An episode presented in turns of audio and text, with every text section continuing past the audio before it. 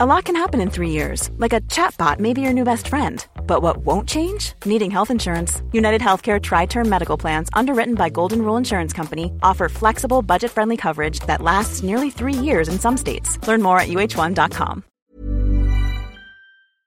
Le studio Biloba présente Le meilleur résumé, la littérature au creux de l'oreille. Dans cet épisode, découvrez Micromégas de Voltaire.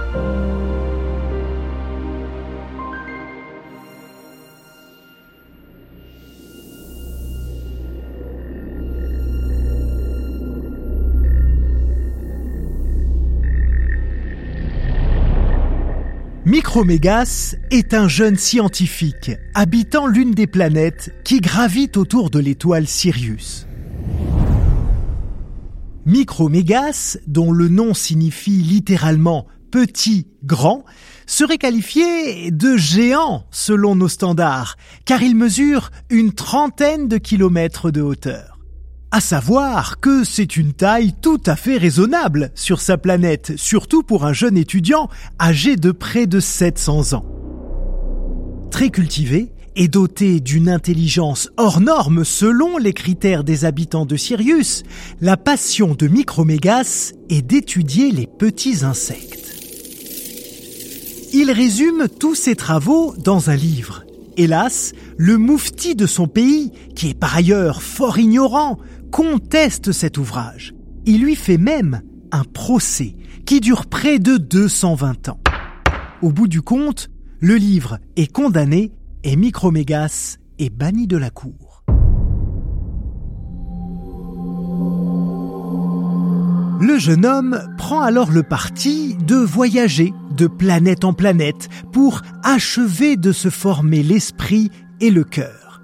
Comme tout habitant de Sirius, il sait se déplacer de globe en globe, comme un oiseau voltige de branche en branche, en utilisant les lois de la gravitation et toutes les forces attractives et répulsives. Son voyage le mène sur la planète Saturne, dont la petitesse le fait sourire. À ses yeux, les habitants sont des nains, car ils ne mesurent que 2 km de haut il se lie d'amitié avec l'un d'eux en particulier, le secrétaire de l'Académie de Saturne, un être doté de beaucoup d'esprit. Ils ont alors une longue conversation, au cours de laquelle Micromégas se renseigne sur leur planète et leurs facultés. Il compare le nombre de sens dont ils sont pourvus, 72 chez les Saturniens, plus de 1000 chez les Syriens. Il compare aussi leur longévité, 15 000 ans sur Saturne contre 700 fois plus sur Sirius. Il compare enfin le nombre de propriétés de la matière et le nombre de substances essentiellement différentes. Si leurs existences n'ont rien de commun, il constate au fil de la discussion qu'ils partagent la même vision. Malgré leur grande longévité, ils trouvent que la vie est toujours trop courte que la mort survient toujours trop tôt. Quand ce moment de métamorphose est venu, avoir vécu une éternité ou alors avoir vécu un jour, c'est précisément la même chose. Ils sont conscients des limites de leur sens, aussi nombreux soient-ils. Au cours de ses précédents voyages, Micromégas a fait ce constat. Tous les êtres pensants sont différents. Et au fond, tous se ressemblent par le don de la pensée et des désirs. Mais il y a partout des gens de bon sens qui savent prendre leur parti et remercier l'auteur de la nature. Il parle là explicitement du Créateur et en réponse à tout ce que lui expose le Saturnien qui dit que non, non, non, tout cela est l'ouvrage de la Providence. Après avoir discuté et raisonné pendant une révolution du Soleil, ils décident de poursuivre le voyage ensemble. Mais au moment où ils allaient quitter Saturne, la maîtresse du secrétaire de l'Académie vient lui faire une scène, lui reprochant de la délaisser après avoir passé à peine cent ans entre ses bras. Les deux philosophes partent quand même. Ils font une première étape sur Jupiter, puis Mars, mais ils n'y restent pas car ils la trouvent vraiment trop petite pour y dormir. C'est là qu'ils aperçoivent la Terre. Elle leur fait d'abord pitié, mais ils décident d'y débarquer pour faire une halte.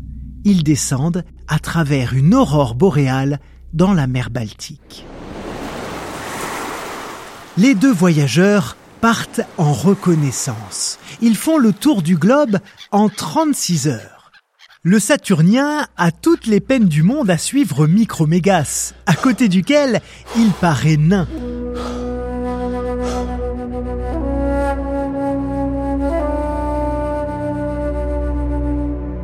Ils n'aperçoivent aucun être vivant, le Saturnien en conclut donc que la Terre n'est pas habitée.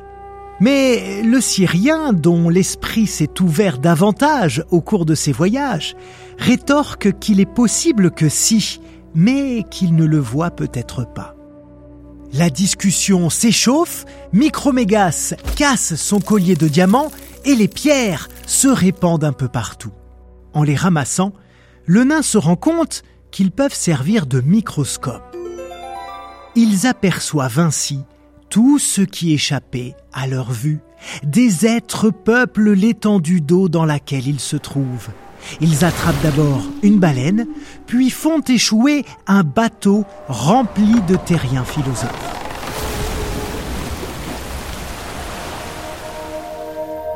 Micromégas pose le navire sur son ongle et entreprend d'étudier à travers le diamant les êtres qui s'y trouvent, si petits qu'il les qualifie d'atomes. L'équipage, de son point de vue, se croit soulevé par un ouragan. Le Syrien constate que les atomes communiquent entre eux, sans pour autant que leur voix soit audible. Le Saturnien, lui, ne veut pas y croire. Pour lui, des êtres aussi imperceptibles ne peuvent rien avoir à dire. Il affirme Pour parler, il faut penser, ou, ou à peu près et donc avoir l'équivalent d'une âme.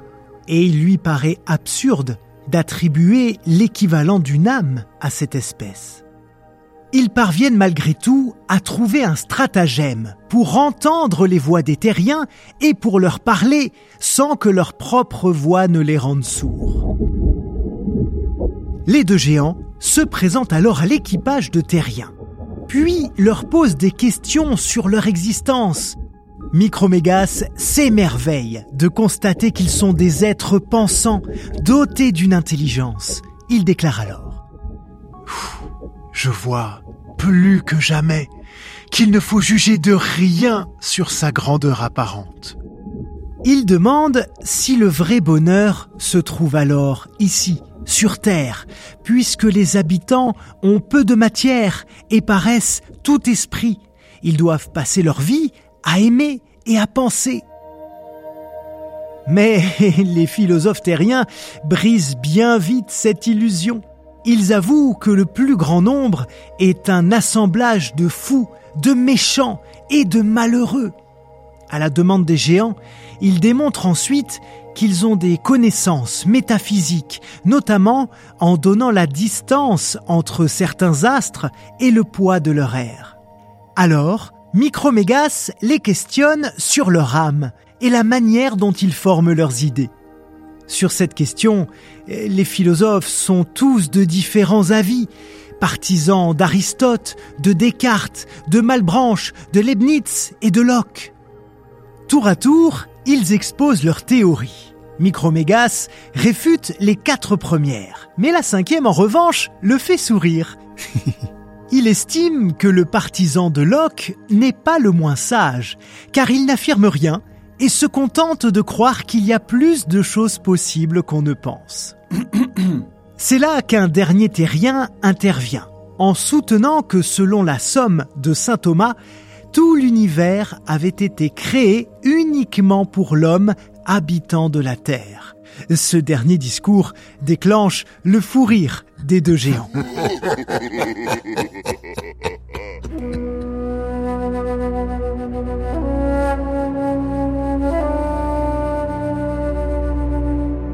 Enfin, il est temps pour eux de repartir.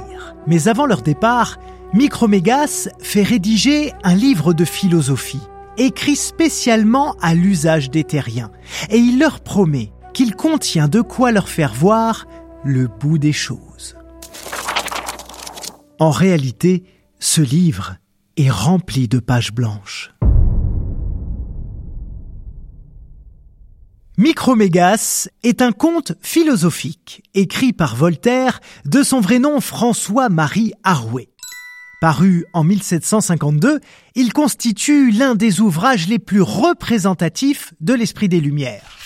Les aventures de ce géant extraterrestre permettent notamment d'aborder le sujet de la relativité, de la perception des choses, des sens et des pensées que nous pouvons avoir, nous, terriens, face au mystère de l'univers avec nos outils de connaissance, bien évidemment limités. Et comme toujours, il s'agissait dans cet épisode de vous proposer le meilleur résumé possible de cette œuvre, mais le mieux est encore de la lire par vous-même, bien entendu. Voilà, c'est la fin de ce nouvel épisode du meilleur résumé. Un immense merci de l'avoir partagé avec nous. N'hésitez pas à parler de ce podcast autour de vous, à lui laisser 5 étoiles et un bon commentaire. Merci encore pour votre fidélité et à très bientôt. Cet épisode a été coécrit par Candice de Gatine, Gabriel Massé et Loïc Landreau. Il vous a été présenté par Loïc Landreau. C'est une production du studio Biloba plus de podcasts à découvrir sur studiobiloba.fr.